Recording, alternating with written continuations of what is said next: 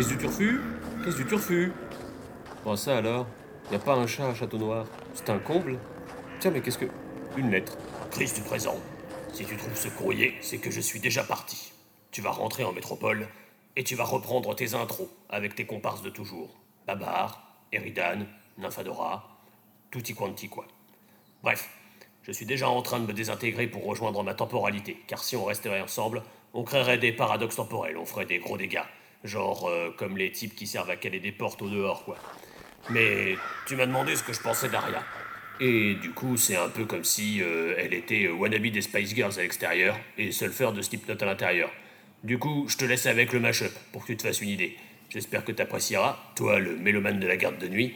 Allez, adieu et bon épisode sur cette petite guape de fille Stark. Ciao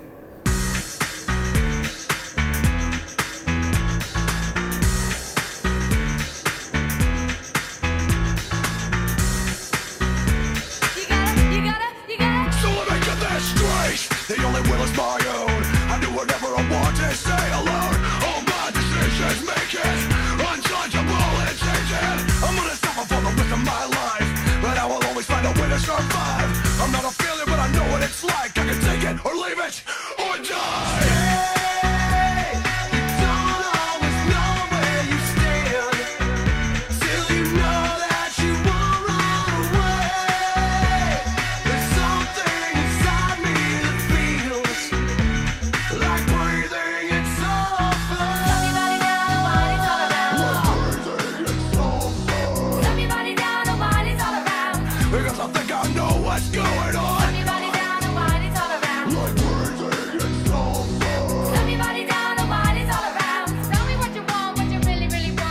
Bienvenue à vous qui nous rejoignez sur le mur pour une nouvelle patrouille. Alors, euh, le moment est venu de notre grande analyse de personnages euh, annuels. On a déjà fait un sort à Bran en 2021 avec euh, John, Babar des Bois et Eridan. Et on s'est attaqué à Sansa l'année dernière avec Nymphadora, Eridan et Babar des Bois. Alors, euh, vous êtes plusieurs milliers aujourd'hui à avoir écouté ces épisodes dédiés et on vous en remercie. Si vous avez atterri là par hasard et que vous souhaitez en savoir un petit peu plus, ben, on vous invite à aller écouter tout ça. Euh, c'est disponible dans la liste des podcasts de la garde de nuit. Euh, en ce qui nous concerne aujourd'hui, on va se pencher sur le cas d'Aria. C'était la suite logique après avoir fait Bran et Sansa, hein, dans la continuité des enfants Stark, toujours en s'intéressant du coup à des personnages POV, donc point de vue.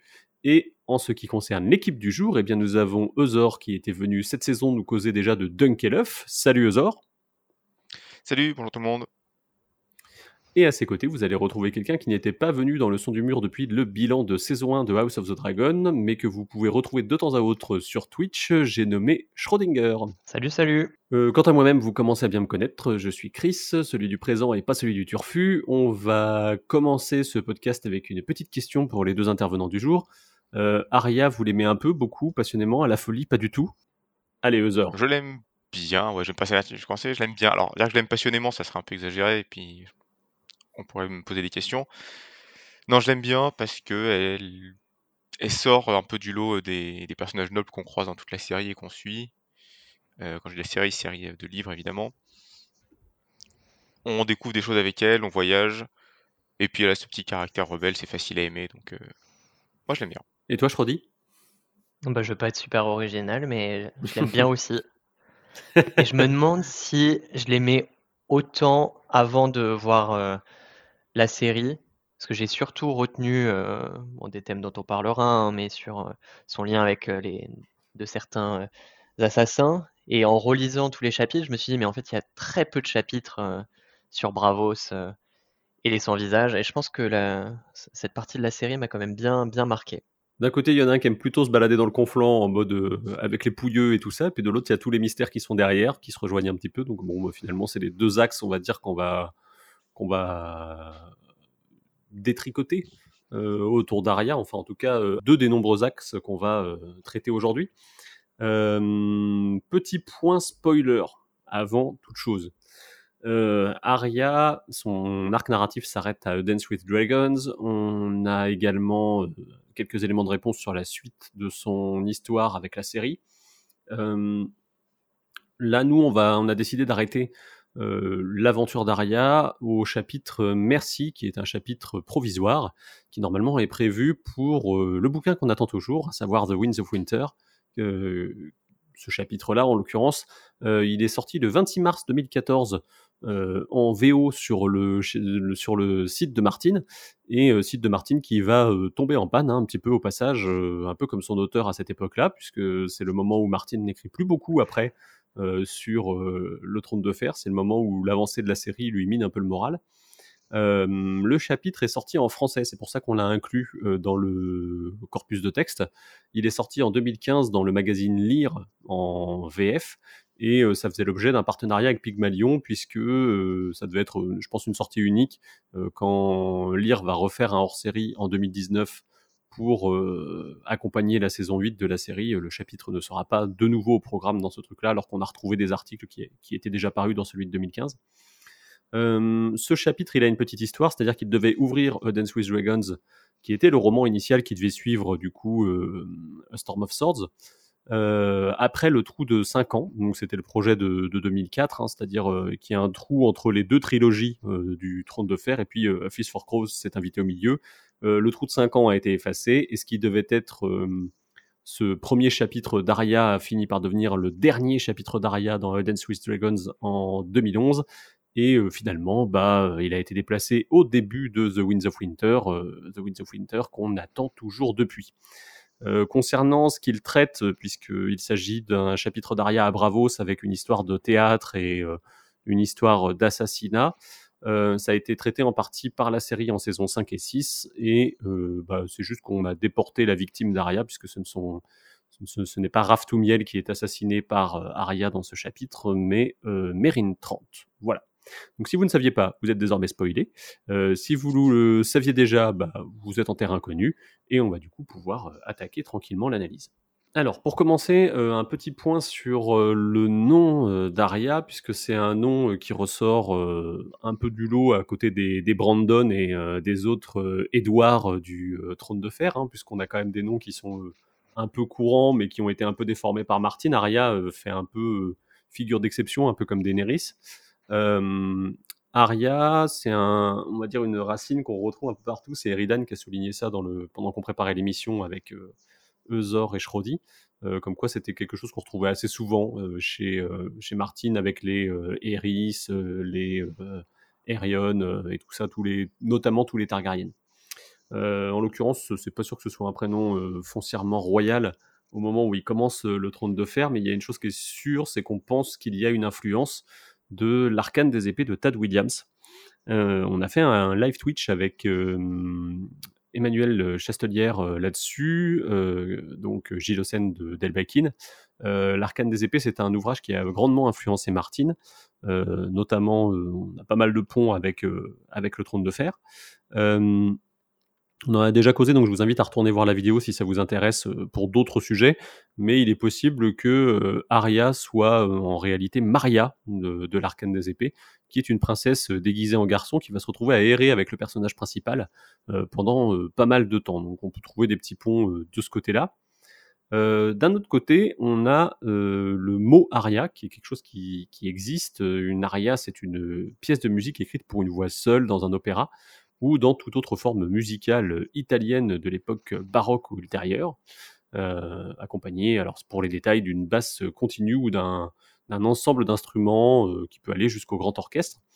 Euh, ce, cet aria, du coup, euh, puisque c'est le, terme que ça désigne, euh, et euh, on pourrait dire un peu, on peut la rapprocher de la de l'aria du Trône de Fer, avec euh, notamment le côté italien, hein, puisqu'on va reparler de Bravos un peu plus tard.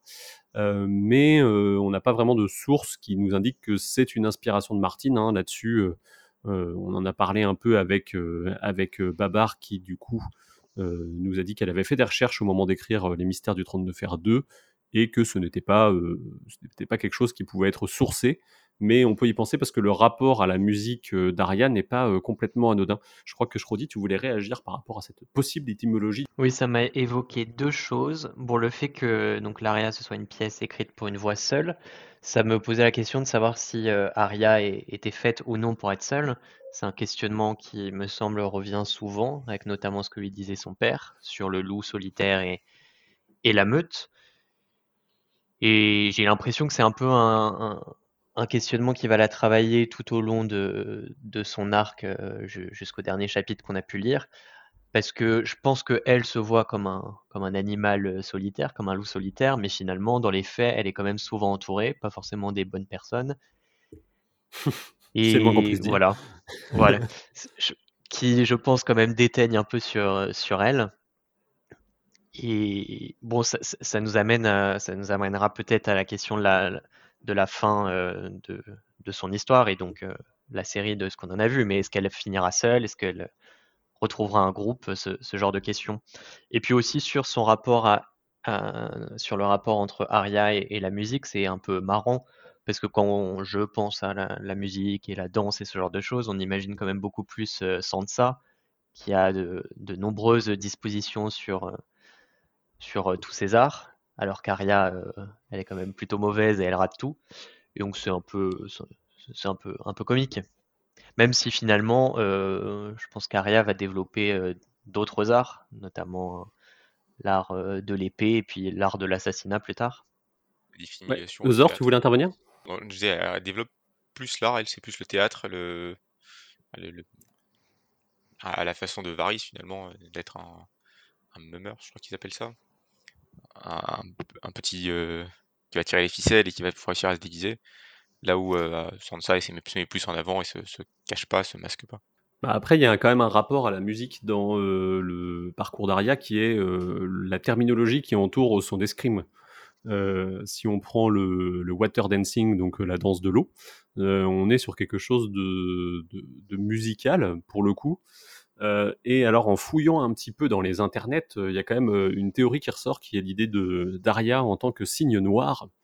Donc on a deux choses, on va dire, qui relèvent de, cette théorie-là. Bon, d'un côté, la danse de l'eau, c'est facile de voir le ballet, donc le signe noir, ça va nous évoquer le lac des signes de Tchaïkovski, donc du coup le signe blanc, le signe noir. Alors pour ceux qui ne connaissent pas, pour résumer brièvement, euh, il y a une histoire de prince qui tombe amoureux d'une princesse cygne, qui est un cygne blanc qui a été envoûté par un sorcier, donc condamné à être euh, cygne le jour et princesse la nuit, ou l'inverse, je ne sais plus, ça y est, Euh, mais quelque chose dans ce goût-là.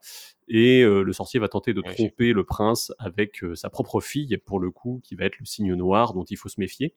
Donc on a, je pense, alors je ne saurais pas dire s'il y a une influence, parce que je pense pas que Martine la revendique, mais l'idée de la dualité entre le signe blanc et le signe noir, c'est quelque chose qu'on retrouve très bien euh, avec Arya et Sansa, notamment euh, le côté euh, le côté princesse au signe qu'on va plutôt avoir tendance à attribuer à Sansa. Et à ce sujet-là, je suis en train de penser à Balon Swan, mais je ne me souviens plus si c'est lui qui colle des tartes à, à Sansa dans, la, dans le bouquin. Mais bon, voilà, effectivement, hein, des signes, il y en a. Euh, Il y en a aussi dans le parcours d'Arya, puisqu'elle en croise euh, notamment des signes noirs sur euh, le lac d'Arenal. Euh, donc on peut penser un peu à tout ça, sachant que les, les enfants Stark sont tous associés à des oiseaux. hein. John et Bran vont être, être associés aux corbeaux et aux corneilles. Euh, donc euh, John avec la garde de nuit, on peut penser à Bran avec la corneille à trois yeux, et Sansa, ça va être le songbird, donc le petit oiseau en anglais. Donc c'est plutôt celui de la chanson. Donc on a vraiment une association à ce niveau-là. Alors c'est plus l'idée là, c'est plus de vous, livrer la piste de réflexion et de, de voir ce qu'on peut tirer dessus, mais dans les faits, il y a quelque chose à, à voir. Euh, on peut aussi aller du côté du vilain petit canard, qui est souvent euh, le black sheep en, anglais, donc on retrouve la terminologie du noir au milieu de quelque chose de blanc. Euh, on peut penser aux cheveux d'Aria, qui pour le coup sont bruns, alors que tous ses frères et sœurs sont plutôt auburn. Donc on a, il y a plein de choses à tirer de ce côté-là. Je vous invite à chercher un peu si vous voulez voir un peu pour le pour le pour le Black Swan. Mais il est possible qu'Aria trouve quelque chose dans ce sens-là. Et c'est marrant parce que du coup, Shrodi, tu disais euh, que euh, la question était de savoir si elle allait finir seule ou pas. Euh, alors pour revenir sur le lac des euh, l'histoire peut se terminer de, manière dramatique ou non. Il y a plusieurs variantes sur ce sujet-là. Est-ce que le prince succombe au, aux manigances du sorcier et du coup perd sa promise ou est-ce qu'il arrive ou est-ce que l'amour triomphe de tout? Bah, Peut-être que euh, il y aurait un élément de réponse là-dedans à aller chercher. Est-ce que Arya, au stade où elle en est, peut être encore sauvée par euh, de l'amour Alors pas forcément de l'amour, euh, on va dire euh, amoureux, mais ça peut être de l'amour euh, familial en l'occurrence. J'espère quand même que Martin ne va pas nous faire plusieurs fins alternatives euh, comme dans le lac des Cygnes. Mais- Et pourquoi pas, et pourquoi pas? Non, mais c'est intéressant de, ouais, de se demander si, elle- si elle va pouvoir s'en sortir, euh, si elle a envie de s'en sortir aussi, parce que plus va et les derniers chapitres de, de, enfin, de, de- de Merci, euh, elle est complètement dans son rôle et on, je suis pas sûr qu'elle ait vraiment envie en fait d'être sauvée d'une quelconque façon. Alors on en parlera peut-être plus tard, mais cette histoire de, vilain petit canard ou de cygne noir, ça elle l'est, c'est sûr, parce qu'elle est complètement construite en opposition aux, autres enfants. Et elle, elle est de moins en moins Stark. euh, Enfin, elle est toujours un peu Stark, mais elle se détache sur plein d'aspects. Et est-ce qu'elle a envie d'en redevenir une? Euh, dans les prochains chapitres qu'on aura d'elle? En tout cas, il y a ce qu'elle veut et il y a la réalité euh, qui est que la nuit, euh, quand elle est plus Oui, tout ça. à fait consciente, euh, ce- son, ce- son passé et son lien avec les Stark la poursuit à travers son- sa louve et, et même si elle n'a plus envie, en fait, son identité la poursuit. Oui, c'est sûr qu'elle va, elle va recroiser de toute façon. Enfin, j'imagine qu'elle va forcément d'une façon ou d'une autre recroiser son passé et redevenir. Euh, Enfin, si si euh, elle a pas caché, si elle a pas jeté pardon son épée, si elle a toujours ses rêves de loup, si c'est que d'une certaine façon elle sera toujours un peu euh, dans la meute. Ça n'empêche qu'elle est euh, qu'elle est à elle est un peu à côté, elle est construite à d'une façon différente. Donc ouais, je suis assez, enfin au moins curieux pour euh, ce, parallèle avec le, lac des cygnes, et signe blanc, signe noir est, assez marrant. Il y a ce parallèle de toute façon, euh, signe blanc, signe noir avec Sansa. On peut en parler avec, euh, avec le point fille rebelle, hein, un peu qu'on avait euh, préparé dans notre petit conducteur. Euh, le personnage d'Arya euh, est quand même, on va dire, le garçon manqué, la garçon manquée par excellence. C'est un, archétype qu'on va avoir tendance à retrouver dans de nombreuses euh, fictions. On a déjà traité un petit peu, alors je le signale ici, la manière dont été construite euh, Arya par rapport à Sansa euh, dans, la saga. Ça a été traité dans le podcast sur Sansa. On va dire que Martin a une vision du féminisme qui est issue des années 70, donc du coup c'est normal que sa figure de proue du féminisme soit plus Arya que Sansa. Et on avait traité de est-ce que Sansa peut être une, une, fi- une figure féministe finalement avec son comportement dans le podcast. Donc maintenant la question va se poser pour Arya. Bah, su- sur la question féministe, je sais pas, mais il me semble que si, on peut regretter un peu la facilité du fait d'opposer deux euh, figures féminines, sachant qu'il y en a quand même finalement peu des figures. euh, quand, on pense au trône de fer, je sais pas, il y a peut-être plus de modèles masculins qui ressortent, mais en tout cas, donc on peut critiquer ou on peut émettre des réserves sur la facilité avec laquelle on oppose euh, Arya et Sansa. D'un autre côté, je pense que ça renvoie à une réalité aussi, où Sansa et Arya vivent dans un monde euh, complètement patriarcal. Il y, a tout qui est fait euh, pour qu'elles s'opposent, en tout cas elles sont très différentes, et je pense que c'est aussi le monde dans lequel elles, vivent qui font qu'elles vont s'opposer plutôt que de chercher à s'allier et à, s'en sortir toutes les deux. Et peut-être que, en tout cas moi je peux espérer que ce sera quelque chose vers, vers lequel on ira vers la fin. En fait au début on les découvre complètement en, opposition et très souvent en conflit. J'espère que le, le- les, voyages, enfin les aventures vécues par l'une et par l'autre vont pouvoir à terme les, rapprocher. Mais il me semble que euh, c'est pas non plus complètement idiot dans l'univers du Trône de Fer de voir deux jeunes filles qui, parce qu'elles euh, sont complètement différentes, vont chercher à s'opposer plutôt que tout de suite essayer de, de s'entraider. euh. Je trouve ça, je trouve que ça a un sens aussi euh, et que ça, ça dénonce aussi et ça raconte des, des choses sur le patriarcat et sur la difficulté d'être bah, d'être une femme dans cet univers. Mais en plus là, c'est encore des, des petites filles. Arya a 9 ans, c'est ça, au début de, de la saga? Tout à fait. Ouais, c'est ça. Comme tu dis, elles sont jeunes et elles sont sœurs et enfin, naturellement dans une famille, il y a souvent des, enfants qui se construisent un peu en opposition.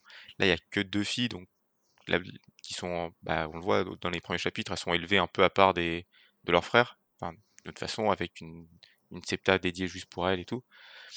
Euh, donc elles se construisent un peu en opposition l'une de l'autre pour, euh, bah, pour exister aux, yeux des autres.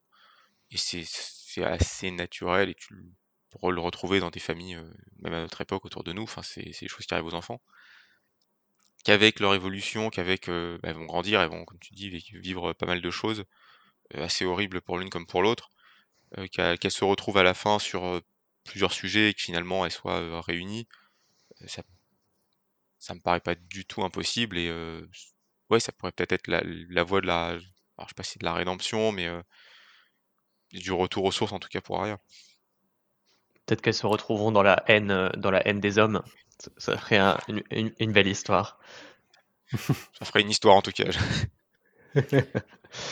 On verra. Du coup, une réflexion qui me vient pour vous qui avez euh, bien fait votre boulot et relu les 33 chapitres euh, d'Aria. Euh, Est-ce que on a euh, une Aria qui penche, enfin qui se, qui est plus souvent en train de penser à ses frères ou à ses sœurs, euh, ou même on peut penser à sa mère, hein, puisqu'elle est quand même, euh, elle est quand même dans l'objectif de rejoindre euh, John dès le début de Clash of Kings. hein, ça reste euh, le projet en suivant Yoren, euh, puis de tenter de rejoindre Rob. Mais comment est-ce qu'on inclut, on va dire, les figures féminines familiales autour d'elle, on va dire, en termes de pensée, quoi? Du coup, le fait qu'elle soit plus proche de, de son demi-frère John fait qu'elle pense naturellement plus à lui pendant toute la durée de son voyage jusqu'à Bravos, où elle continue à, penser à lui à travers Aiguille notamment tout au long de son, son, tra- son trajet. Elle pense aussi à Rob, mais plus comme un moyen, euh, une sécurité à les retrouver quelque part. Euh, moins, je pense qu'il y a moins un côté affectif qu'elle a par rapport à, John. Et ses deux petits frères, elle y, pense moins souvent, mais parce qu'elle a aussi moins de, une, relation moins, moins fusionnelle ou moins fraternelle avec eux. Pour ce qui est des, des deux figures féminines, donc sa sœur euh, et sa mère, sa sœur finalement elle y pense assez peu, mais il y a quand même plusieurs fois où on lui rappelle son existence. Et enfin, ce qui me revient surtout en tête là, c'est le moment où elle apprend que Sansa a été mariée de force à Tyrion, où elle se, elle, voit ça comme une espèce d'aberration en disant c'est pas possible que Sansa ait fait ça, et, pas du tout comme elle, elle en veut pas à Sansa d'avoir fait une sorte d'erreur, je pense, mais donc elle est quand même relativement compatissante, on peut dire, envers sa sœur, même si c'est peut-être pas la plus grande force d'Arya. Euh, en tout cas, à ce moment-là, et ça revient un peu à ce qu'on disait au début, je pense que petit à petit, elle en veut moins à sa sœur d'être si parfaite parce que euh, parce qu'elle la voit plus sous les, tous les jours sous les yeux et qu'elle a d'autres choses à penser. Et pour ce qui est de sa mère, le- finalement, elle cherche à la rejoindre comme quand elle cherche à rejoindre Rob, et elle va en vouloir énormément à, à Clegane de pas la laisser rejoindre euh, bah, la fête où ils sont tous, enfin les noces pourpres finalement, alors que finalement Clegane la, sau- la, la La sauve à ce la fête, c'est une début de fête, ça, une fête qui tourne mal. Euh, mais elle, cherche à la rejoindre, elle en veut à Clegane de pas la laisser y aller parce qu'elle pense qu'elle aurait pu la sauver, qu'elle aurait, qu'elle était si proche de- du but d'enfin retrouver sa, sa famille, euh, retrouver la meute, etc. euh, qu'elle lui en veut beaucoup. Et quand elle découvre que sa, sa mère est morte, euh, à travers ses rêves de loup, quand elle, enfin, sous forme sous les traits Nymeria, elle va sortir sa- le cadavre de sa mère du, euh, du, du fleuve. D'un coup, elle arrête de penser en fait à, elle arrête de penser à, à, sa mère. C'est comme si euh, elle- elle- soit elle refuse d'y penser par, euh, pour se protéger, soit elle arrête complètement d'y penser parce qu'elle tourne la page, sa mère est morte, euh, point. Mais, euh, mais elle y pense beaucoup d'avant et plus du tout après. C'est assez marrant à noter sur ce que veut la psychologie d'Aria, qui est, qui est un gros sujet aussi. Bah, on passe un peu d'un personnage qui est attachant parce qu'il est un peu casse-cou et qu'il a peur de rien à une réflexion peut-être sur qu'est-ce que ça veut dire avoir peur de rien, justement, se vider un peu de, de- ce type d'émotion pour, pour, on va dire, bah, devenir personne, quoi. Ce qui est un peu le sujet de, de l'arc d'Aria. Oui. Euh, et ça rejoint en même temps des, le, la problématique que Martin aborde avec euh, ses narrateurs non fiables, qui est euh, celle de la, de, la, de la mémoire, de la manière dont on est capable de la travestir, de fabriquer des faux souvenirs, euh, et finalement de croire à ses propres chimères, puisque on a pas mal de personnages, bon, notamment Sansa, hein, vous aurez l'occasion euh, d'aller écouter soit la chandelle de verre euh, sur le souvenir d'un baiser, soit euh, l'épisode sur Sansa, mais on a de la, de la fabrication de- d'épisodes de la vie de Sansa par le personnage pendant, le, pendant, le, pendant la narration. Bah, par rapport à Sansa, c'est euh, il il y a notamment Sandor Clegane qui fait le lien un peu entre les deux, parce qu'il quand il retrouve Arya, il lui parle à, plusieurs fois de, de sa sœur. Et là encore, elle s'interroge un peu parce qu'elle comprend pas trop ce que sa sœur a pu faire avec, euh, avec ce méchant bonhomme. Et ensuite, sur euh, Arya et les figures féminines, bah, on fait quand même rapidement le constat que euh, de, tous les personnages qu'elle va croiser et avec qui elle va interagir, euh, c'est en fait quasi exclusivement des hommes. Et on sait pas trop si c'est qu'elle avait vraiment pas de relation avec sa mère. En tout cas, moi, je, c'est pas très clair pour moi. Mais c'est sûr que quand elle repense à sa famille, elle va penser à son demi-frère, elle va penser à son père, mais très rarement à sa mère et sa sœur. Est-ce que c'est conscient ou pas? Je ne sais pas. Mais en tout cas, on peut constater qu'elle s'entoure. Est-ce que c'est est-ce que c'est vraiment elle qui fait le choix? Je ne suis pas sûr, mais en tout cas, elle, elle, s'entoure quasi exclusivement d'hommes. Elle fait en partie ce choix, je pense notamment quand elle, passe euh, un rapide passage à, à, la glandée euh, où on lui fait mettre des robes, on lui fait se laver et, elle a l'occasion de, de croiser une petite, euh, une petite noblesse, mais qui, est, qui est une femme et ça, ça a pas l'air de. Lady Petitbois. Ouais, pardon, Lady Petitbois, merci. J'ai essayé de faire plein de périphrases parce que je trouvais plus son nom. Mm. Mm. Euh, elle a pas l'air de vouloir rester beaucoup en contact avec elle et elle va vite rejoindre euh, Gendry dehors, si je dis pas de bêtises. Et elle est pas mécontente de repartir en fait. Bon alors certes parce qu'à ce moment-là elle veut juste rejoindre, euh, euh, enfin elle veut rejoindre sa famille euh, qui elle doit être vendue euh, pour- contre une contre une prime. Une belle somme d'argent. Mais, mais n'empêche que c'est ça son but, donc oui, elle va peut-être pas s'attarder aussi pour cette raison, mais elle a pas l'air de rechercher à ce moment-là plus la compagnie euh, de Lady Petitbois euh, que Gendry qui, bah, qui- avec qui elle a pourtant a priori moins en commun sur tellement d'aspects. Ouais, et puis le, le- les, les hommes dont elle va s'entourer sont, enfin, qui vont faire partie de son entourage, en tout cas, sont des hommes euh, dangereux. Euh, on va dire que le Arya suit un peu, le, je pense, le même cheminement pour le coup que le que le lecteur. Alors je, pense à ça là, euh, je vous pose ça là tel que tel que je me fais la réflexion. Euh, C'est-à-dire que Eddard meurt, donc euh, sa boussole morale est annihilée. Bonjour, bienvenue dans l'univers de Westeros. Et par conséquent, on va espérer retrouver ce qu'on a perdu, notamment en allant vers John, notamment en allant vers Rob, qui sont des figures, on va dire, euh, héritières de Ned au sens vraiment très honorable du terme. Et euh, ce cheminement, bah, ça fait qu'on va vouloir sortir très vite de Port-Réal, un peu comme Arya, qu'on va vouloir aller très vite au nord. Et au final, euh, bah, ce parcours, il est euh, parsemé de figures horribles. Alors, euh, pour certaines, ou en tout cas euh, toujours à la marge. si on prend la liste, on a euh, Sirio Forel qui est quelqu'un qui n'est pas de Westeros, on a Yoren qui est quelqu'un de la garde de nuit, euh, donc euh, qui n'est plus vraiment dans la société euh, des Sept Couronnes. On peut prendre le Limier qui est un faux chevalier, on a Beric Dondarion qui est un hors-la-loi et qui est même un fantôme puisque c'est un revenant. Euh, tous ces personnages-là vont, euh, vont l'entourer, c'est des personnages de marginaux.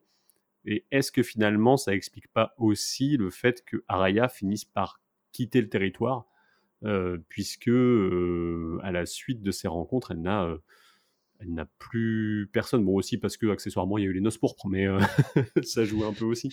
Oui, t'as, t'as- t'as raison, en fait, elle se, construit. Et puis, il faut pas oublier qu'à ce moment-là, elle est encore jeune, en fait, quand, euh, quand Eddard se fait décapiter. Elle est encore très jeune et finit, en fait, de se construire euh, avec les modèles qu'elle a sous la main. Le premier qui tombe, c'est Yoren, qui est quand même loin d'être un enfant de cœur. Et ça ira pas en s'améliorant avec la suite. Yoren, j'ai découvert Le- que la série lui avait inventé un background où il avait tué son frère. Alors c'est pas le cas dans le bouquin, hein, mais euh, on, on saura jamais pourquoi est-ce qu'il a rejoint la garde de nuit. Mais bon, si on prend le constat qu'on a en parallèle avec John, de c'est que des ramassis d'assassins, de voleurs, de meurtriers, euh, c'est euh, probablement pas pas une pas personne très saine non plus quoi. dont il, dont il parle avec les, les recrues, dont il, il va punir ou frapper les, ceux qui sont un peu les traînards sur la route. C'est clairement pas un, noble chevalier euh, comme les aime Sansa. Euh, et c'est le père de remplacement euh, qu'elle a euh, tout de suite sous la main. Et à partir de là, ça va aller de mal en pire. Donc oui, elle, va se construire avec ces images-là sous les yeux. Et ça explique sans doute pourquoi elle part, en partie pourquoi elle part de, du continent. Elle aurait peut-être pu aller ailleurs parce que finalement le mur était encore une option, même si c'est extrêmement loin et que Clegane lui explique que c'est plus possible parce que le Neck est tenu par, des ennemis et bon, pour tout un tas de raisons, elle peut pas y aller. Et c'est son objectif avant de partir à, Bravos. Mais oui, c'est pas étonnant en tout cas qu'elle glisse comme ça petit à petit vers, vers une autre personnalité vers une autre façon d'envisager les relations qu'elle a avec les gens. Il y a un lien avec un personnage féminin que je trouve intéressant, c'est le lien avec Lyanna Stark, où je Mhm. pense que c'est Ned qui doit lui faire, euh, qui, qui lui en parle en, en lui disant que Arya lui fait penser à Lyanna, et il me semble que c'est Arya qui se fait la réflexion que euh, euh, il y a une différence entre les deux, c'est leur beauté. On répète à Arya depuis le début qu'elle est, qu'elle est laide, ce qui n'était pas un trait de Lyanna Stark. Et c'est un point euh, bah, intéressant. Je ne sais pas si ce sera creusé par la suite, mais quand on voit le, propre euh, lien qu'a Arya avec euh, John, c'est assez intéressant. Ouais, puis elle en est consciente de. Enfin, c'est au moment de son évasion de, de où elle est à, cheval avec les deux autres euh, qui suivent tant bien que mal sur les chevaux qu'ils ont volés. Elle se dit, enfin, si j'étais toute seule, moi, je, fais du cheval au- aussi bien que, que ma tante. Et je serais déjà partie et je serais déjà bien loin alors que les autres me ralentissent. Donc elle est quand même. Elle a bien intégré ce lien avec sa, avec euh, Lyanna. Et c'est peut-être une des seules figures finalement féminines qu'elle a euh, à ce moment-là. Oui, dont elle n'a que le souvenir euh, très élogieux en fait de la part de, de tout son entourage. Et Lyanna, elle s'inscrit en même temps qu'Arya dans une autre mesure dans la longue tradition des euh, jeunes filles rebelles. Euh, là, pour le coup, c'est Eridan qui nous avait soumis cette réflexion, notamment dans les tragédies grecques, donc celle qui s'oppose, euh, on va dire, euh, par la désobéissance civile au pouvoir en place, euh, pour euh, valoriser un autre type de lien. Donc, on- lui, il a cité euh, Électre et Antigone, et qui sont toujours euh, notamment mises en valeur parce qu'elles sont dotées d'une sœur qui, elle, accepte les contraintes sociales, donc Chrysotemnis et Ismène dans le cas respectivement d'Électre et d'Antigone, donc Arya et Sansa. Presque, on pourrait rajouter Lyanna dans tout ça, mais euh, Lyanna n'a pas de sœur, si je ne dis pas de bêtises. Non, elle a trois frères. Mais elle s'oppose à, enfin, elle s'oppose aux quatre. Enfin, elle est, elle est pas la fille euh, qu'on attend qu'elle soit à ce moment-là. Enfin, dans cette Et euh, Arya s'inscrit également dans le schéma de vengeance qu'on va retrouver dans ces œuvres-là.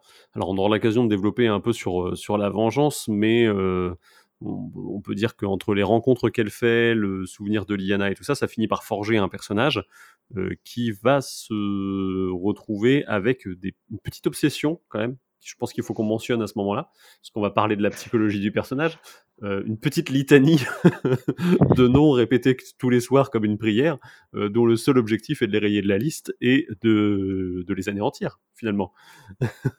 Ça, fait un peu peur, oui, d'accord. Dit, comme ça, forcément. Euh, N'empêche que la vengeance, elle lui vient, euh, elle lui vient un peu, pas dire naturellement, mais c'est, c'est aussi parce qu'elle a plus que ça au bout d'un moment? Est-ce que c'est, c'est pas plus par, euh, par nécessité qu'autre chose? Elle veut se venger de tout le monde. Alors, c'est c'est pas la réaction qu'auront d'autres personnages. Euh, Sansa pense pas à un moment à vouloir absolument tuer, euh, tuer tout le monde, alors que pourtant elle a aussi plein de raisons de le faire. Ouais, elle pense à pousser Geoffrey quand même, je crois, à un moment, mais euh, c'est, Par rapport à ce qu'elle a vécu, c'est. C'est bien noble de sa part. ça Et je pense aussi que ça, ça, ça lui donne un peu une raison de, de vivre et de survivre euh, finalement sa vengeance. euh. Parce que sans ça, euh, Mais c'est ça, il lui reste pas grand-chose il d'autre. lui reste Elle, plus grand-chose, ouais. elle a de moins en moins de famille et ses amis, elle se rend compte que c- elle peut pas vraiment se reposer sur eux. bah, ils ont pas les mêmes objectifs de vie. Hein. Tourte chaude, euh, il a peut-être pas tout à fait la même envie, ou Gendry même, hein, ils ont peut-être pas tout à fait les mêmes, euh, les mêmes envies qu'elle, quoi. Elle, elle rêve de retrouver sa famille, et c'est une noble et tout ça, donc il y a quand même cette... euh, elle va traverser, on va dire, le, le, monde paysan en plein milieu d'une guerre civile, et se rendre compte qu'elle appartient pas du tout à cette catégorie de population, quoi qu'elle fasse, quoi. Ouais, puis on lui rejette ça, enfin, dès que Gendry, par exemple, apprend qu'elle est qu'elle est noble, il change de comportement et elle dit: «Mais arrête, elle veut juste continuer à se comporter avec, heu, avec lui comme, heu, comme il se comportait quand elle était, heu, encore, heu, faux garçon Harry». Et c'est pas possible, quand elle arrive à la glander, on le disait tout à l'heure, elle est, heu, habillée en noble et tout le monde lui parle d'elle comme, heu, d'un gros paquet d'or en fait, heu, on la voit pas comme une personne. Donc oui, elle elle a pas les mêmes objectifs que, sa pseudo-meute qu'elle s'est recréée, mais qui qui veut juste se poser dans un coin, et surtout échapper à la guerre, en se planquant au fond d'un d'une taverne. Elle a d'autres objectifs, mais finalement, quand ça se réalise pas, elle se retrouve avec juste la vengeance. Et ça occupe bien les journées, a priori. Est-ce que vous qualifieriez Arya Stark de psychopathe du coup? Parce que bon, la liste, la liste avec les, les noms à rayer, euh, ça fait euh, quand même un petit peu quelque chose du serial killer là-dedans. Je je m'y connais pas assez en en médecine et en troubles psychologiques pour savoir si on peut dire qu'elle est psychopathe ou pas. Heu, qu'il y ait des trucs qui soient un peu déréglés, heu, à la mort de Ned Stark dans sa tête, ça c'est à peu près sûr. Et avoir une envie comme ça de tuer tout le monde, heu, oui. Après, est-ce qu'elle est psychopathe ou est-ce que, heu, ça lui est venu petit à petit, comme on disait, parce qu'elle est entourée que de gens qui qui sont pas des enfants de cœur, que de meurtriers et que la mort, ça fait partie de son quotidien? Elle a un petit côté, heu, j'ai pas envie de dire psychopathe, c'est un peu fort pour elle. J'ai envie envie de la protéger un peu. Tout ce personnage mal aimé que tout le monde, considère comme une tueuse en série. Non, pour sans enfin, blague à part, ce qui fait la différence, je pense, c'est qu'elle tue pas pour le frisson de tuer ou elle tue pas en dépit de toute morale. Elle elle cherche quand même à justifier ses meurtres. Elle a une raison de le faire. On peut juger bonne ou pas, mais elle a quand même une raison de le faire. Ouais, mais ça c'est normal que quelqu'un qui agisse en tuant quelqu'un d'autre euh, se justifie de justifie ses actes pour sa propre conscience, tu vois quelque part. C'est une manière de pas perdre le. Bah, est-ce que c'est parce qu'il a différencié d'un psychopathe, justement, ouais. pour le parce que finalement les les normes sociales, heu, peu importe et ce qui compte c'est le son petit enfin le plaisir personnel que tu ressens à ce moment-là. Elle le fait pas uniquement pour son plaisir personnel ou pour, heu enfin il y a le garde d'Harrenhal qui est dessus parce qu'il faut faut sortir de là, mais c'est pour lui c'est un peu une victime collatérale, heu, tant pis pour lui. Mais à part ce ce cas-là un peu un peu un peu particulier, il y a j'ai l'impression qu'elle y prenne énormément de plaisir finalement dans ce qu'elle Non, je suis d'accord, j'irais dans le même sens. Et il n'y a pas le côté froid, enfin, je, je vais m'expliquer. Le côté euh, réflexion à froid du, du meurtre euh, qu'on pourrait imaginer sur un, chez un psychopathe. On peut voir euh, quand elle rencontre Jacques Nagar avec les, les différents meurtres, qui, enfin les noms qu'elle va lui donner, elle y réfléchit pas du tout. Et il faut attendre le troisième, le troisième nom pour qu'elle commence à se dire, ah mais en fait, j'ai choisi des mecs euh, qui étaient peut-être pas les pas les pires et qu'en fait elle aurait pu faire euh, si, elle avait réfléchi un petit peu, elle aurait pu faire un truc bien plus grand et c'est à mon sens c'est que euh, là on est sur de la survie et pas du tout sur encore un grand schéma de vengeance ou juste d'assassinat. Et bon, faut dire faut, dire qu'elle a 9 ans, 10 ans à ce moment-là, 9 ans. Je veux dire on- elle va pas se transformer du, du jour au lendemain en psychopathe. euh, Non, pour moi, Arya n'est pas une psychopathe. Par contre, on peut parler du fait que euh, on, on a ses POV et euh, la notion de remords n'est pas vraiment présente dans ces chapitres. C'est-à-dire que quand elle repense à ses meurtres, euh, je crois pas qu'elle se pose vraiment la question de savoir si c'était mal. Est-ce que est-ce qu'elle aurait dû le faire? Non, elle se souvient des scènes. Elle se souvient que, enfin, il faudrait pas que sa famille elle, se fait la réflexion qu'il faudrait pas que sa famille la prenne, mais à part ça, c'est pas ça qui va l'empêcher de dormir la nuit. Donc effectivement, on peut se poser la question de, savoir si, ce personnage-là est, est-il un personnage moral? Elle a pas de remords parce qu'elle se justifie très bien et elle s'auto, heu, convainc bien toute seule que ce qu'elle fait c'est bien quand elle quand elle tue, heu, Daeron à à Braavos. Personne lui a demandé de le faire, elle se dit que c'est un déserteur, il faut le tuer, elle le tue et effectivement, ç ça a pas l'air de comme je dis, de l'empêcher de dormir la nuit. Puis elle est bien contente de retrouver sa louve la nuit donc heu, finalement tout le monde est content. Alors que ce, ce meurtre-là, notamment, il est quand même assez, euh, on peut le questionner. euh. Ah, c'est le plus problématique a priori. De... Enfin, je mets vraiment le, le garde d'Arendelle un peu de côté. Bon, c'est le plus Et problématique. Moi, je trouve que le mode opératoire, alors pour le coup, on va rentrer dans ce dont on parlait au début du, du chapitre euh, Merci, est quand même euh, problématique aussi. Alors, merci, ouais, c'est un, c'est un peu. euh, alors après, est-ce que c'est pas un problème d'écriture aussi? C'est peut-être possible aussi. Euh, Il y a un problème d'âge, enfin, pas un problème, mais il y a une, une évolution aussi du personnage qui se rend peut-être compte que bah, qu'elle a d'autres atouts qu'elle peut faire, qu'elle peut utiliser pour, pour arriver à ses fins, dont elle était peut-être pas consciente ou dont elle était disposée peut-être pas quand elle avait 9 ans. Mais ça, je pense que c'est l'abandon pour le coup du, du trou de 5 ans qui fait qu'elle aurait eu entre 14 et 15 ans dans le chapitre de Ouais, Merci, euh, dans le, le plan d'origine de Martine, et qui finalement euh, se termine avec une gamine qui n'a que 11 ans à ce moment-là. Bon, après, euh, on va pas se leurrer, hein, en face, on est globalement en face d'un pédo, hein, donc euh, je pense que le, Oui, c'est. la justification se, se fait aussi, mais elle a quand même un rapport, on va dire, à la violence qui est quand même tout à fait euh, étrange, puisque juste après qu'elle ait fait ça, elle part se faire violer sur scène. Donc on a quand même une, euh, un, un rapport au corps. La conclusion du chapitre de Merci, c'est quand même qu'elle repart jouer le rôle qu'on lui a donné, c'est-à-dire d'aller se faire violer sur scène dans le cadre d'une pièce de théâtre, oui. bien évidemment.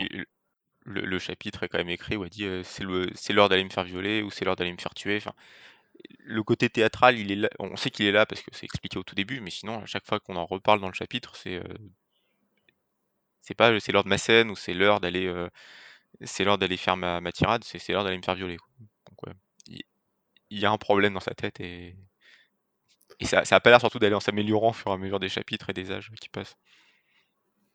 Je pense que la aria de, qui erre avec euh, Clegane en, en Westeros, pour le coup, est très différente de euh, celle qu'on a à la fin du chapitre Merci. Quoi. Même si, effectivement, encore une fois, c'est un chapitre provisoire, ça peut être amené à bouger. hein. Mais euh, Ouais, voilà. Peut-être pas tirer trop de conclusions de ça, mais elle évolue, sa psychologie évolue, et elle, elle, en tout cas, elle se veut de plus en plus froide, elle veut être personne, elle, elle essaye de, elle essaye de, pour moins ressentir d'émotions. Elle y arrive plus ou moins bien. Elle y arrive pas du tout quand elle s'endort et qu'elle retrouve sa louve. Mais elle évolue en tout cas entre oui, entre ce qu'elle était euh, à, à, Winter, à Winterfell et jusqu'à ce qu'elle devienne Bravos, au moins jusqu'à la fin de, avant le premier chapitre de Wind of Winter. Même si on oublie celui-là, ça reste vrai. Et j'avais une autre idée, euh, enfin une, piste de réflexion que je m'étais fait quand on préparait le, le podcast sur la question de la moralité justement et l'usage euh, excessif, on va dire, de, violence d'Aria, où je me demandais si les, réactions qu'il y avait qui justement euh, sur Aria, qui euh, vont souvent sur la question de la moralité, à se demander mais est-ce que c'est normal que euh, ce personnage-là fasse ces meurtres, est-ce que est-ce c'est moral, est-ce qu'on est justement sur un psychopathe? Je m'interrogeais si un personnage masculin qui, a le, même comportement, et on, pourra en reparler plus tard, mais la question de la vengeance c'est- en tout cas de, de- des œuvres qui, me viennent en premier. Il me semble qu'au départ c'était surtout des récits masculins d'hommes euh, qui veulent se venger et qui, euh, en, réponse, euh, vont tuer plein de monde ou en tout cas vont, se venger est-ce que ici ça gêne pas plus parce qu'on est sur un personnage féminin et on, va tout de suite s'interroger sur mais est-ce que c'est vraiment moral? Ce qui est pas forcément un questionnement qui on peut se poser la question est-ce qu'une œuvre doit être euh, morale? Est-ce que les actes euh, euh, représentés dans une œuvre d'art doivent, être morales? Et bref, je m'interrogeais sur cette question-là. Est-ce qu'on se pose ces questions-là parce que Arya est une femme, est une jeune fille, ou bien est-ce que c'est parce que c'est vraiment une question à se poser? Moi, je pense qu'en termes de réponse, effectivement, on pardonnerait plus ce genre de comportement à un homme. Il y a qu'à voir dans les sources d'inspiration qu'on pouvait évoquer par rapport à Aria. Il y avait le conte de Monte Cristo. Euh, je pense que les gens qui lisent le conte de Monte Cristo ne se voient pas du tout, se, voient plus dans la peau du conte que dans la peau des victimes, euh, pour le coup qu'il euh, assassine. Euh, puisque, euh, pour rappel, bon, c'est un roman d'Alexandre Dumas, du coup, qui, euh, raconte l'histoire de ce, personnage. euh, merde, son nom m'échappe, Edmond Dantès. Edmond ça Dantès. Pas de bêtises. Ouais. Edmond Dantès. ouais. Euh, donc c'est euh, le personnage d'Edmond Dantès qui euh, se retrouve, on va dire, euh, chassé de chez lui, qui revient avec sous l'identité du comte de Monte Cristo et qui va, par le biais d'identités diverses, mener une vengeance contre ceux qui l'ont qui l'ont amené à être banni et à perdre toute, ce- toute son histoire, toute sa famille, toute sa fortune. Euh, ce roman d'Alexandre Dumas, on sait que Martine doit l'aimer, en tout cas il adore Dumas, hein, puisqu'il a quand même dit que euh, ce serait le genre de romancier à qui il voudrait serrer la main, s'il était encore vivant. Et on sait qu'il a lu au moins un bouquin d'un historien qui s'appelle Thomas Hayes, qui s'appelle Le Conte Noir, et qui revient sur les origines, entre autres, euh, du conte de Monte Cristo, et sur les origines de son... euh, sur l'origine littéraire en tout cas, et notamment par rapport au père d'Alexandre Dumas, etc., etc. Donc s'il a lu ça, c'est qu'il est un minimum intéressé par le sujet, et que donc par conséquent, on peut extrapoler en disant qu'il a lu ce livre-là. Euh, livre qui contient lui aussi peut-être des éléments de réponse, on va dire, euh, quant à la conclusion de l'arc d'Aria, puisque Monte Cristo finit par se barrer euh, à l'ouest, euh, une fois sa vengeance euh, accomplie. Donc un petit peu, on peut voir comme euh, ce qu'a choisi la série, en tout cas à la fin de, l'arc d'Aria. Donc euh, effectivement, l'histoire de la, pour revenir sur quand même sur la question de la moralité, je pense qu'il y a des tas d'œuvres, je pense à celle-là, hein, mais il y en a d'autres. euh, Moi, j'avais pensé au, au Bossu de Paul Féval aussi, mais c'est aussi des œuvres du 19e siècle. On peut même penser, euh, ne serait-ce qu'au... j'a- J'avais évoqué peut-être de faire un point sur euh, les super-héros aussi, mais tu prends, tu prends la question de la moralité dans Batman, je pense que il y a quelques questions à se poser. Oh, il ne tue jamais, oui, mais bon, il casse quand même pas mal de gueule. Ah, Batman, c'est le sujet que ça revient, mais le sujet de est-ce que Batman, je- ou généralement un justicier, est-ce que c'est c'est bien, c'est mal euh, d'avoir un justicier qui, qui fait ce qu'il fait. Mais c'est vrai qu'on se pose pas la question de la même façon que pour Arya, euh, où ch- chaque meurtre, on se demande si c'est moral, c'est pas moral.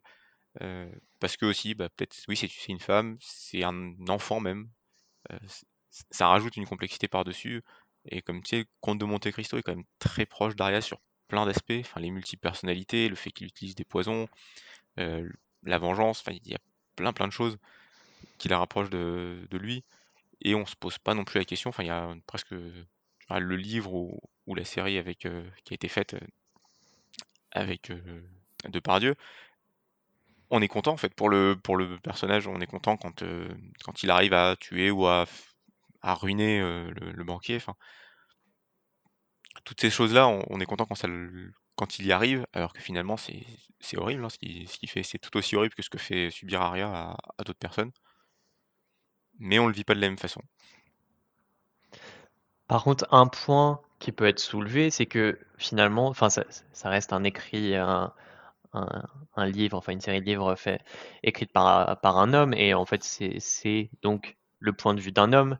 Euh, enfin, c'était euh, Virginie Despentes qui disait il y a, quelques années à propos du sous-genre de l'horreur du euh, rape and euh, revenge, où, bah, comme son nom l'indique, c'est on va avoir une jeune femme qui se fait violer et qui, en réponse, massacre les hommes qui l'ont violée, où en fait, bah, ça, ça n'arrive pas dans la réalité, et c'est le point de vue d'un homme qui peut être assez li- limité et qui dit en fait, si ça m'arrivait à moi, voilà quelle serait ma réponse, à savoir je tuerais tout le monde.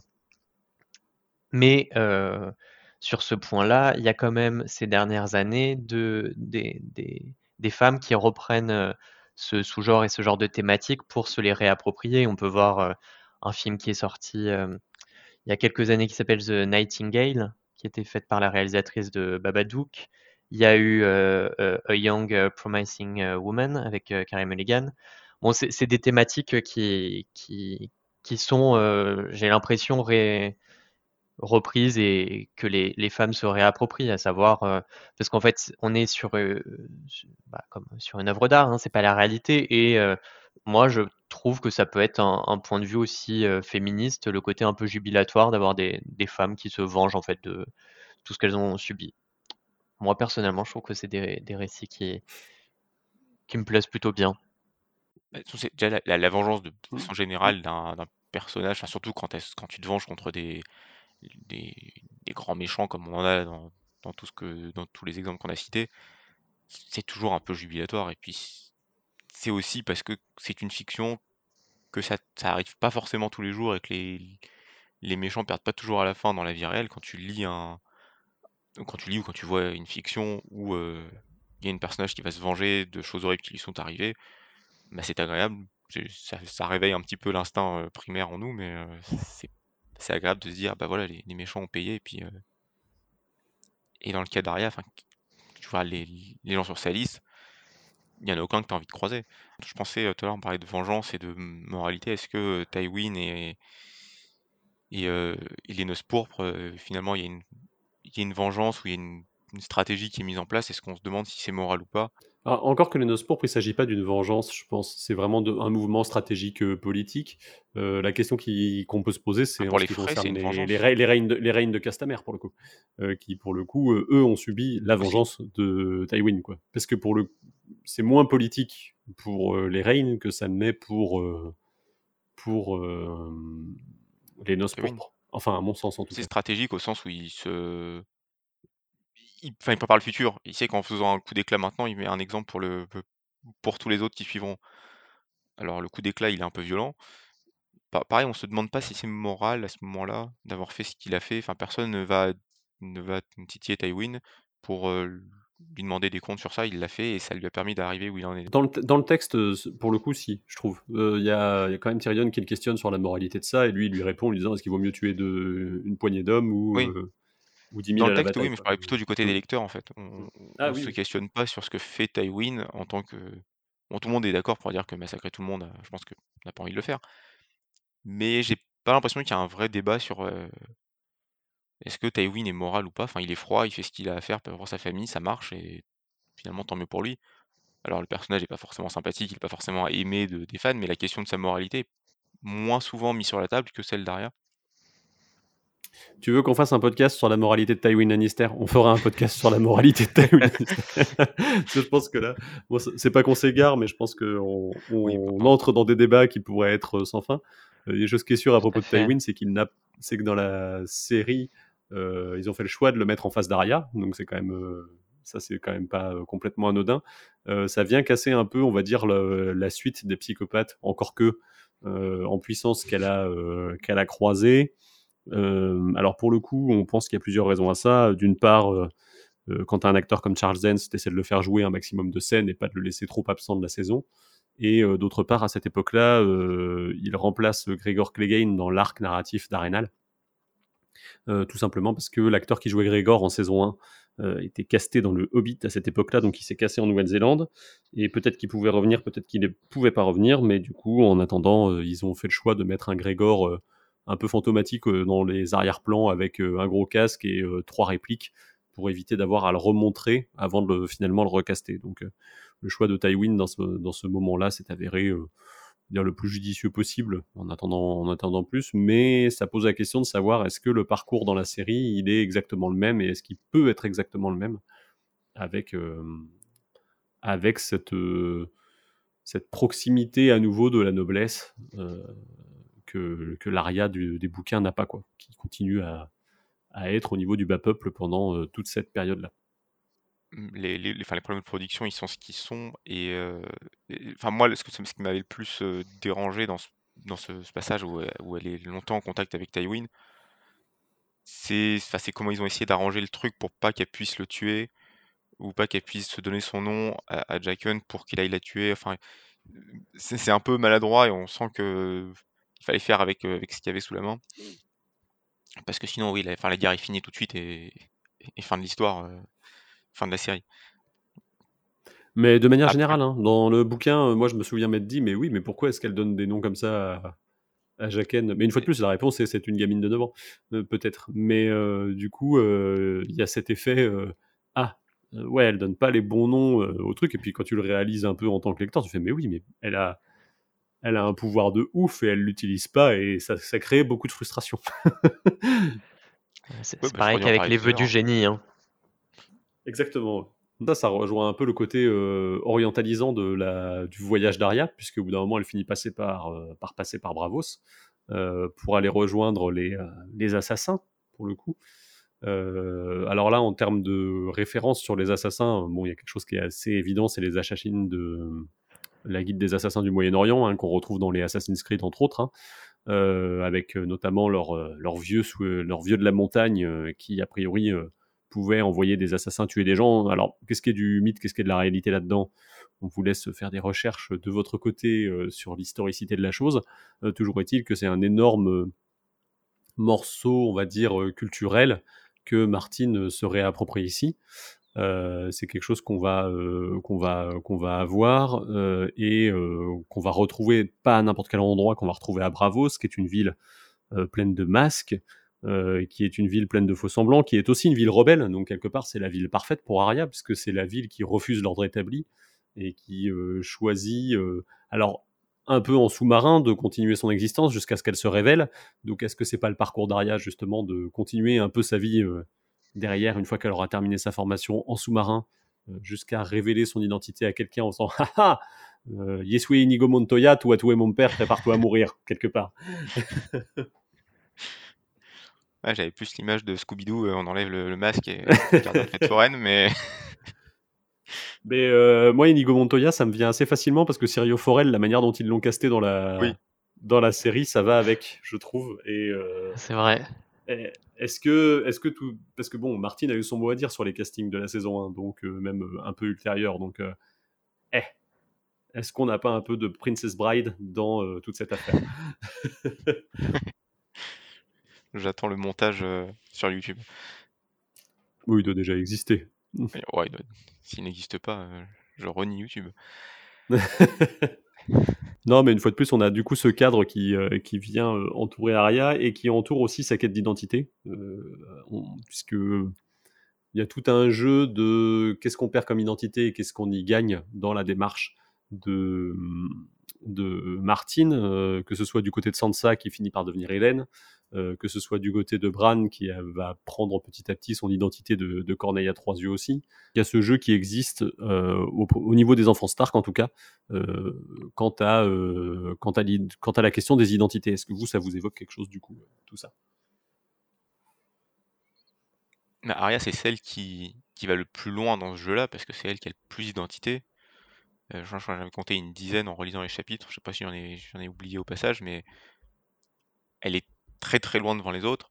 Et Bravos, oui, enfin, le coup des, visages qui changent, de qu'est-ce que tu abandonnes quand elle va jeter ses affaires, c'est un peu, elle jette tout dans, le canal, elle va jeter tout, tout, tout ce qu'elle a, sauf aiguille évidemment.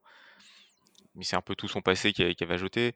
Qu'est-ce qu'elle regagne derrière? Parce qu'elle elle va monter quand même dans les, grades de, de la maison du noir et blanc. Et elle devient finalement une personne un peu à part entière. Parce que, alors ça, avec une nouvelle identité, mais elle est, elle est pas tant personne que ça au sein du, au sein du temple. Et de toute façon, elle n'arrivera jamais à être personne. Enfin, à chaque fois qu'on lui demande qui elle est, qu'elle répond personne, ça, ça foire un peu. Contrairement à, à Sansa sur ce point-là, qui arrive, je pas dire du premier coup, mais qui arrive à se faire passer pour quelqu'un d'autre quand elle est dans les, quand elle est dans les Erriers. Et elle se fait repérer. enfin, personne ne la repère euh, à ma connaissance. On arrive, à part quand Littlefinger va dévoiler son, super méga plan pour gouverner le monde.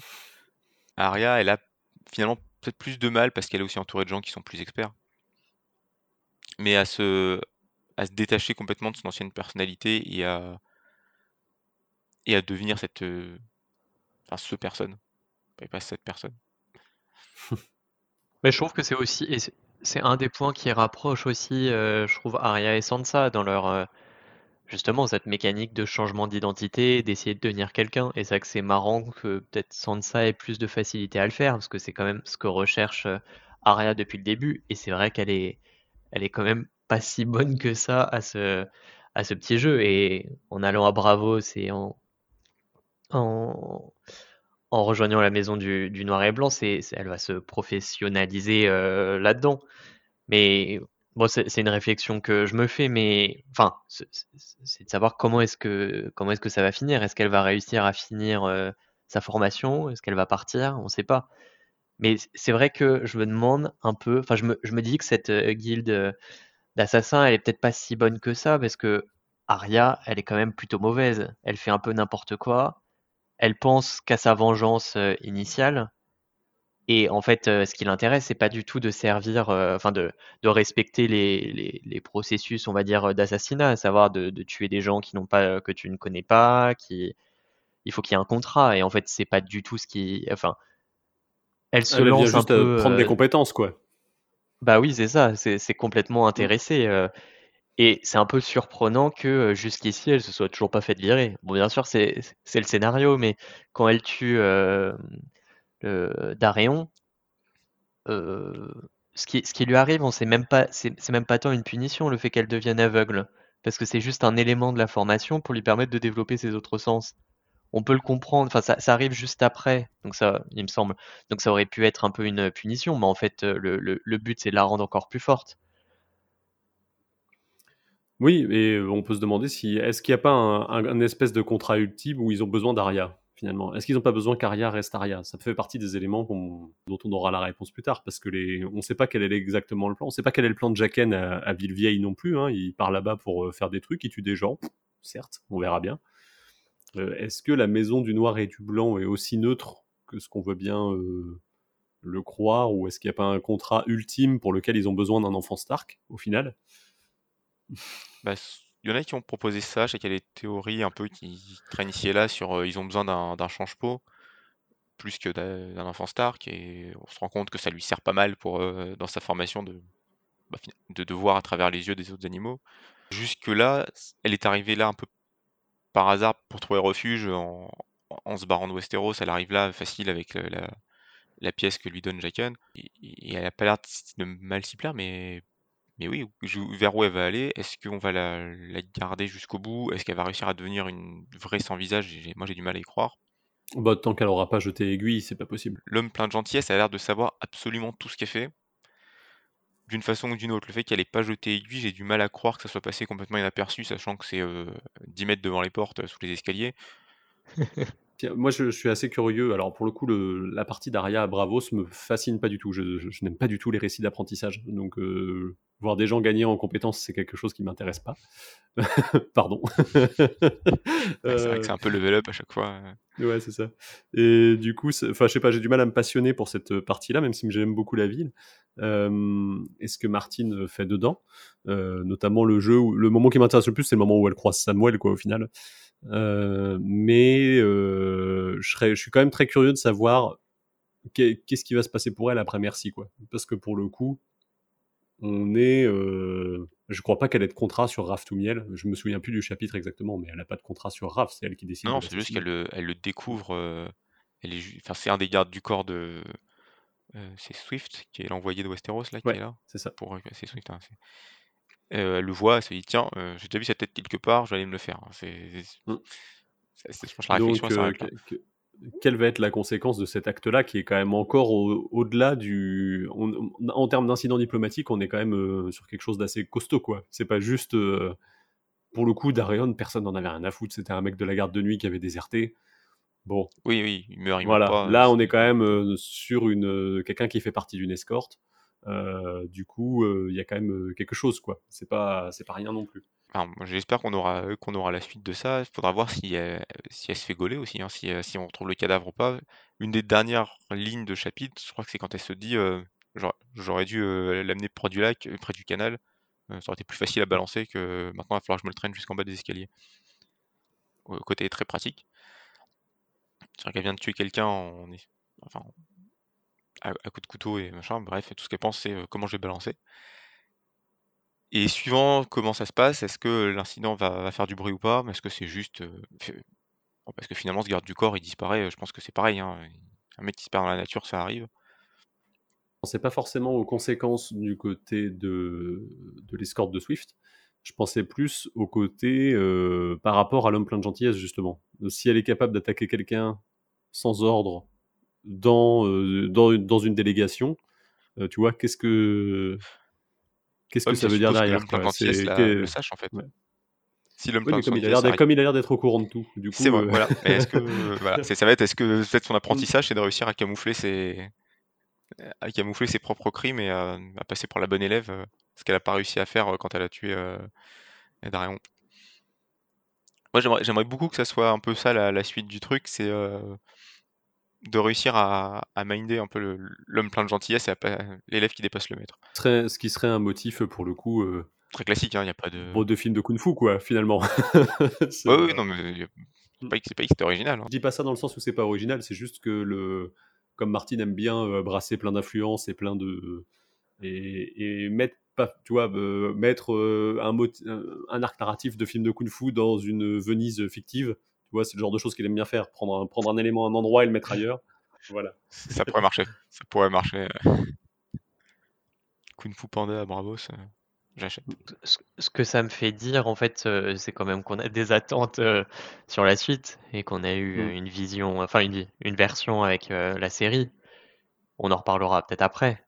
Pas forcément des plus satisfaisantes en termes de construction et de logique, cohérence, tout ça. Et donc, euh, bah ouais, moi, on en, on en attend euh, pas mal un peu sur la suite. Enfin, on est curieux de savoir en fait vers, vers, vers où on va. Moi, je vais juste faire une petite incise avant de terminer avec cette histoire d'assassin, parce que moi, en, cher- en cherchant un peu, je me suis dit qu'il y avait, euh, bon, la Ligue des Assassins euh, que Martin évoque en interview en 2016, pour le coup. Moi, je me suis dit qu'il y avait aussi Batman. Encore une fois, je reviens dessus, hein, parce qu'il y a quand même l'idée, il y avait l'idée de, de, de se venger, d'être un espèce de justicier masqué. Pour le coup, Arya va porter des masques. Je trouve que les super-héros s'inscrivent un peu dans ce, peuvent s'inscrire dans ce type de schéma. Ou les super-vilains, ça, ça reste à déterminer.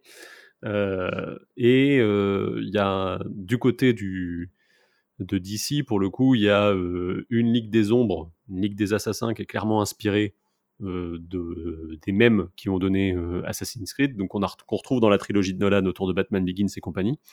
Donc la Ligue des Ombres qui fait son apparition en comics dans les années 70 et qui euh, protège un puits qui s'appelle le puits de Lazare, qui permet de guérir des blessures et de ramener des morts à la vie. Euh, La seule chose, c'est que les gens qui sont ramenés à la vie dedans ne seront plus jamais les mêmes. Donc je trouve que même cette thématique-là, elle rejoint quand même vachement la maison du noir et du blanc. Oh, je, je pensais même au personnage que croise euh, Arya, avec Mhm. Beric Dondarrion et Tauros de Myr. Tout à fait. Et puis, et puis, euh, et, puis- et puis sa mère. Accessoirement. On l'oublie un peu trop ouais. souvent, qui, qui, a- qui est vivante et, et morte à la fois. Et plus tout à fait la même. Mais comme beaucoup de Stark, hein, finalement, qui sont, euh, qui finissent par devenir des fantômes, et on, on l'a pas évoqué, mais Arenal, euh, on l'avait dit déjà dans un podcast précédent, c'était la euh, cité gothique par excellence, avec tous ces vampires, ces trucs, ces machins. C'est pas étonnant qu'on ait une notion de, de fantôme de Arenal à cet endroit-là, et que Arya finisse par devenir ce fantôme, euh, quelque part entre la vie et la mort, un peu comme tout le monde, hein, finalement. C'est euh, c'est assez intéressant. Arenal, c'est vraiment le moment où elle, elle va switcher en fait. Moment plus, elle va commencer à avoir vraiment ses rêves de loup en partant de là. C'est la première fois où elle va tuer quelqu'un et enfin, instinctivement elle, va dire Valar Morghulis en le tuant alors qu'elle sait pas encore ce que ça veut dire. Enfin, c'est vraiment le moment où elle passe de la petite fille euh, qui essaie de s'enfuir à, à tout le reste en fait, à tout ce qu'elle était pas avant. euh, ça commence là. Bon, je pense qu'on commence à avoir fait le tour un peu de tout ce qu'on avait à dire euh, sur Arya, en tout cas pour sa partie, euh, pour son pendant euh, littéraire. On a un peu évoqué la série au cours du podcast. Je pense que ce serait intéressant de faire un point sur la fin donnée à euh, de la part de, de la série, dont, on, dont on peut penser qu'elle est partiellement celle de Martine, totalement celle de Martine, pas du tout celle de Martine. Est-ce que vous avez un avis sur cette question? Sur la fin elle-même, j'en ai, j'ai du mal à savoir. Enfin, le fait qu'elle parte euh, faire faire le tour du monde et explorer, euh, pourquoi pas à la limite. Après tout, ça dépend, ça dépend ce qu'elle aura fait avant. Euh, moi, ce qui m'a le plus dérangé dans son dans la, partie série, bah, son passage à Bravo, c'est est un peu bâclé et elle revient de là avec une méga super pouvoir de changement de visage qu'elle a l'air de maîtriser parfaitement. Et finalement, elle s'en sert pas, ou très peu. Ah, s'en il y a sert une fois pour Valder Frey. Ouais, voilà, enfin, c'est en intro de série, et il y a peut-être, je crois qu'il y a le truc avec euh, Littlefinger qu'on a tous essayé d'oublier. Et pas, elle, elle, elle- elle switch pas de visage au moment pour. euh, tu- enfin, Je suis même pas sûr qu'elle ait besoin de switcher, de switcher de visage à cet endroit-là. je sais plus, enfin, des, des quêtes annexes euh, un peu. euh, Bon, ce qui me pose problème, c'est qu'elle passe par Bravo, c'est finalement. Et, et puis quoi maintenant? Et. Bon, voilà, tout, tout cette partie jusqu'au moment où elle tue le roi de la nuit, tout ça, bon. J'y crois pas trop. Il y a un truc que je trouve intéressant, moi, c'est l'idée de, de- À un moment, elle arrive à un stade où qu'est-ce que je peux bien faire? Tu sais, une fois qu'ils ont terminé avec le roi de la nuit et tout ça. Là, elle touche, on touche quelque Oui. chose qui pourrait faire partie des problématiques d'Aria, qui est maintenant à quoi est-ce que je sers Tu vois, j'étais finalement j'étais un couteau. Est-ce qu'un couteau ça sert dans un endroit où il y a des livres Tu vois, quelque part? Ouais, c'est pour ça que je dis, c'est une fois que tu as passé tout ce machin-là, le fait qu'elle parte faire autre chose ailleurs, ça me. Pourquoi pas en fait, ça me choque plus que ça. Est-ce que Arya serait du genre, enfin la des livres serait du genre à, à vouloir aller explorer le monde en bateau euh, Je, l'imagine plus faire autre chose dans, dans, ce même, dans cette même trame-là, mais euh, c'est-à-dire changer complètement de vie, arrêter, euh, arrêter un peu tout et C'est très étrange après s'être rabiboché avec Sansa, puisque la, la série propose quand même cette version-là où finalement sa famille euh, la sauve un peu, quoi, en termes d'émotion. L'empêche de devenir totalement cette psychopathe. C'est très curieux qu'elle ne reste pas aux côtés de Sansa pour l'aider, pour la seconder, quoi.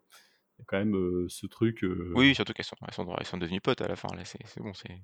Non, mais que la Aria des Bah, livres partent, euh, je sais pas, se balader dans, retourner dans le conflant, retourner sur les traces de là où elle est passée, et avoir sa petite vie indépendante, ça me, ça me choquerait pas plus que ça parce que c'est un peu la, la- la- la rédemption et le j'ai fini ma tâche, comme tu dis, je, je pose l'épée et puis je m'en vais. Mais ça suppose beaucoup de choses qui sont dans la série qui n'arriveraient pas dans les livres. euh, Ça suppose qu'elle soit pas devenue une assassin euh, absolument parfaite. Ça suppose qu'elle se retrouve pas tant que ça avec Sansa et que même si elle se revoit, ça matche pas complètement. Ça suppose plein de choses. Je redis que ça m'évoque, c'est le côté un peu fan service, ou en tout cas ils avaient des points euh, qu'ils ont voulu mettre dans la série.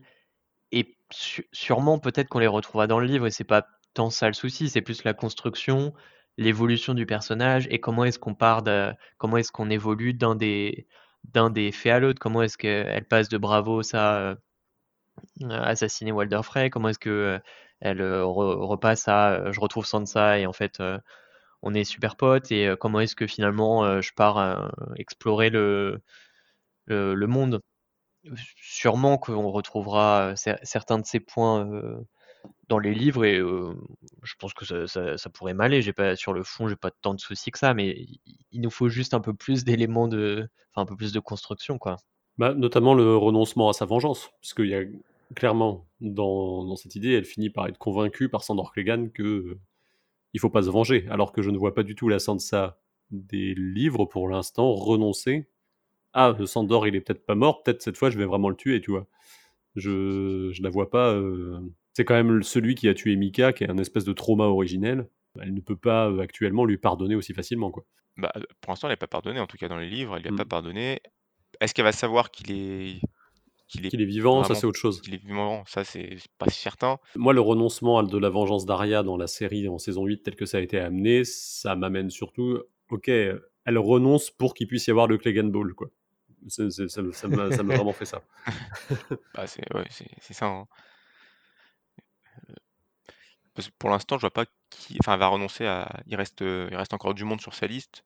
Euh, j'ai du... Effectivement, j'ai du mal à voir qu'elle- à quel moment elle va se dire oh, finalement Cersei, je laisse, pas... je laisse tomber. Enfin, les autres qui restent sur la liste, maintenant que Geoffrey est parti, maintenant que bon, si on considère Clegane euh, mort pour elle, euh, j'ai du mal à imaginer qu'elle qu'elle les garde. euh, Enfin, si elle pourrait passer l'éponge sur les autres, je veux dire. Sur Cersei, j'ai plus. Il reste Eileen Payne, moi, que je pense qu'elle finira peut-être par se faire, mais Bon, à voir. Enfin, Encore une fois, tout ce qui va arriver à Arya est tellement indécis. À quel moment elle va pouvoir se re- le recroiser Il va falloir encore un- quelques chapitres. hein. des chapitres qui, pour l'heure, ne sont pas encore écrits. Retourner l'aiguille dans la plaie. je redis. Non, je voulais dire, j'espère que dans les prochains livres, on, on aura plus de chapitres parce que euh, euh, dans A Feast for Crows, donc il y a trois ou deux chapitres, trois chapitres d'Aria, et dans A Dance with Dragons, il y en a deux. Enfin, en tout cas, sur les deux derniers livres, ça faisait cinq chapitres sur Aria, plus euh, le chapitre sur Mercy. Ça fait quand même peu par rapport à- aux autres, euh, à d'autres POV. Et puis, euh, par rapport au tome précédent, dans le troisième, quand on a 13 chapitres sur Aria, on avait le temps de voyager, de voir des trucs. Là, c'est sûr que si dans The Winds of Winter, on a deux chapitres sur Aria, c'est pas là non plus que ça va av- avancer. Donc, c'est vrai que je m'interroge là, en deux tomes, comment est-ce que. Ça- elle peut croiser du monde. hein. Elle peut croiser du monde, comme les chapitres avec Sam, où finalement tu, l- tu la vois par, euh, euh, par les yeux de Sam. Ça peut Ouais. être évolué, euh, enfin, ça peut s'évoluer via d'autres personnages. Mais encore faudrait-il qu'elle parte de Bravos un moment, parce qu'on sent bien qu'elle Bah, qu'elle ouais. a passé sa vie là-bas. Il va falloir qu'elle retourne euh, bah, là où il y a de l'action. Oui, après on peut s'imaginer que si elle ne se débarrasse pas du corps de Raph, elle puisse euh, prendre sa place auprès de Swift et rentrer à Westeros. Euh, Il y a, aussi une théorie qui la voit bien remplacer euh, Miss Sunday auprès de Daenerys. Et je crois, si je dis pas de bêtises, aussi que hum, Thierry Soulard, donc des NDM, qu'on co- celui qu'on connaît sous le nom de DMDM pour euh, la garde de nuit, avait aussi développé quelque chose autour de la fausse Arya, puisque euh, Arya a quand même un substitut, hein, on parlait des histoires d'identité, qui est euh, Jane Poole, qui est créée hein, entre guillemets de toutes pièces par euh, Bruce Bolton pour qu'il la marie à Ramsay. Euh, et donc, euh, il y aurait une... lui émettait la théorie qu'Arya pourrait prendre la place de la fausse Arya pour contracter un mariage ailleurs. Euh, ça me fait penser que cette histoire de fausse épouse reprend encore une fois un peu la thématique du lac des signes, notamment si on pense au fait qu'aussi euh, Arya croise à Arenal son fiancé, Elmar Frey, en tout cas celui qui lui a été convenu par les, lors des négociations avec Rob, enfin en tout cas entre Rob et le vieux Valder. Euh, mais Elmar ne la reconnaît pas et elle, elle préfère fuir le mariage, ce qui est une des fins euh, du lac des signes possible. Enfin bon, bref, je m'égare, mais bon, de toute façon, pour l'instant, on n'a pas toutes les réponses, donc, euh, donc on va s'arrêter là. En attendant, bah, on va vous laisser là. Merci à tous les deux d'être venus parler d'Aria et défendre ce personnage qui cristallise aussi bien de l'amour que de la haine de la part des, de la fanbase. hein. Il y a ceux qui l'adorent, il y a ceux qui la détestent, on peut dire ça comme ça. Je pense qu'on a réussi à émettre quelque chose d'assez nuancé au final, euh, qui plaide euh, assez en faveur du personnage, mais qui reste tout de même assez mesuré euh, dans, euh, on va dire, la fanitude de la chose. Bah, merci à toi, Chris, pour l'organisation, pour le podcast. Eh ben de rien, avec plaisir. Euh, la prochaine fois, on va se retrouver avec un, un nouveau programme, on va dire, pour 2024, puisque House of the Dragon a été annoncé pour sa saison 2 à l'été 2024. On va donc revenir vers euh, les podcasts sur les grandes maisons, euh, tels qu'on les avait initiés pour la saison 1, c'est-à-dire qu'on va s'intéresser aux grandes maisons qui devraient être présentes normalement euh, dans euh, la saison 2 on se base sur les teasers hein, et sur la connaissance qu'on a de Feu et Sang, mais globalement, vous pouvez vous attendre aussi bien au retour euh, euh, des Stark que euh, au Bracken et au Nerbosk et tout un tas d'autres joyeusetés. Euh, L'idée étant toujours, dans ce type de podcast, bien évidemment, d'arrêter euh, l'histoire de la maison au moment des événements d'House of the Dragon pour éviter un maximum de spoilers. Euh, sur ce, bah, on, espère, que vous allez passer de bonnes fêtes de fin d'année et on se dit rendez-vous en 2024, donc avec ce programme qui ressemblera à s'y méprendre à celui d'il y a deux ans. Sur ce, portez-vous bien et mais qui euh, Crise de présent. Ah, ça a marché. Mais Chris du Turfu, euh, je te croyais parti à jamais. Je serai toujours avec toi, Chris du présent. mais, euh, comment c'est possible? Comment est-ce que tu arrives à être encore là? Ouf, tu sais, j'ai piqué un truc à un gars qui se balade en cabine téléphonique. Je brûle un soleil, juste pour te dire au revoir. Enfin, je me suis dit que le coup de la lettre, c'était pas ouf, que j'allais pas te larguer par SMS, tu vois. Oh, arrête, tu vas me faire pleurer quand je pense que je vais passer les fêtes tout seul sans toi. Oh, mais tu sais, c'est rien qu'un monceau de niaiserie capitaliste, cette histoire de Noël. Oui, mais tout ce que je voulais pour Noël, c'est toi. Oh, ça me touche. T'es une belle personne, Chris du présent. Maintenant, je te dis adieu, et je te laisse avec un mash-up, parce que je sais que t'adores ça. Joyeux Noël, et euh... à bientôt. Enfin, à jamais. Ciao, quoi. Salut, je suis pas doué pour les adieux. Où j'en étais moi déjà? Oh, La musique commence déjà. Euh, oui, euh, n'oubliez pas que vous pouvez partager cet épisode sur les réseaux sociaux et euh, que vous pouvez nous suivre aussi sur les réseaux sociaux, que vous pouvez noter cet épisode, que vous pouvez nous laisser des commentaires pour nous dire si vous êtes d'accord ou pas, euh, si vous aussi, Maria Carré, vous en pouvez déjà plus et bah, surtout si vous avez l'opportunité de laisser une petite obole à la garde de nuit pour qu'on continue à produire ce genre de choses, eh bien n'hésitez pas, le Hello Asso est en description. Ciao ciao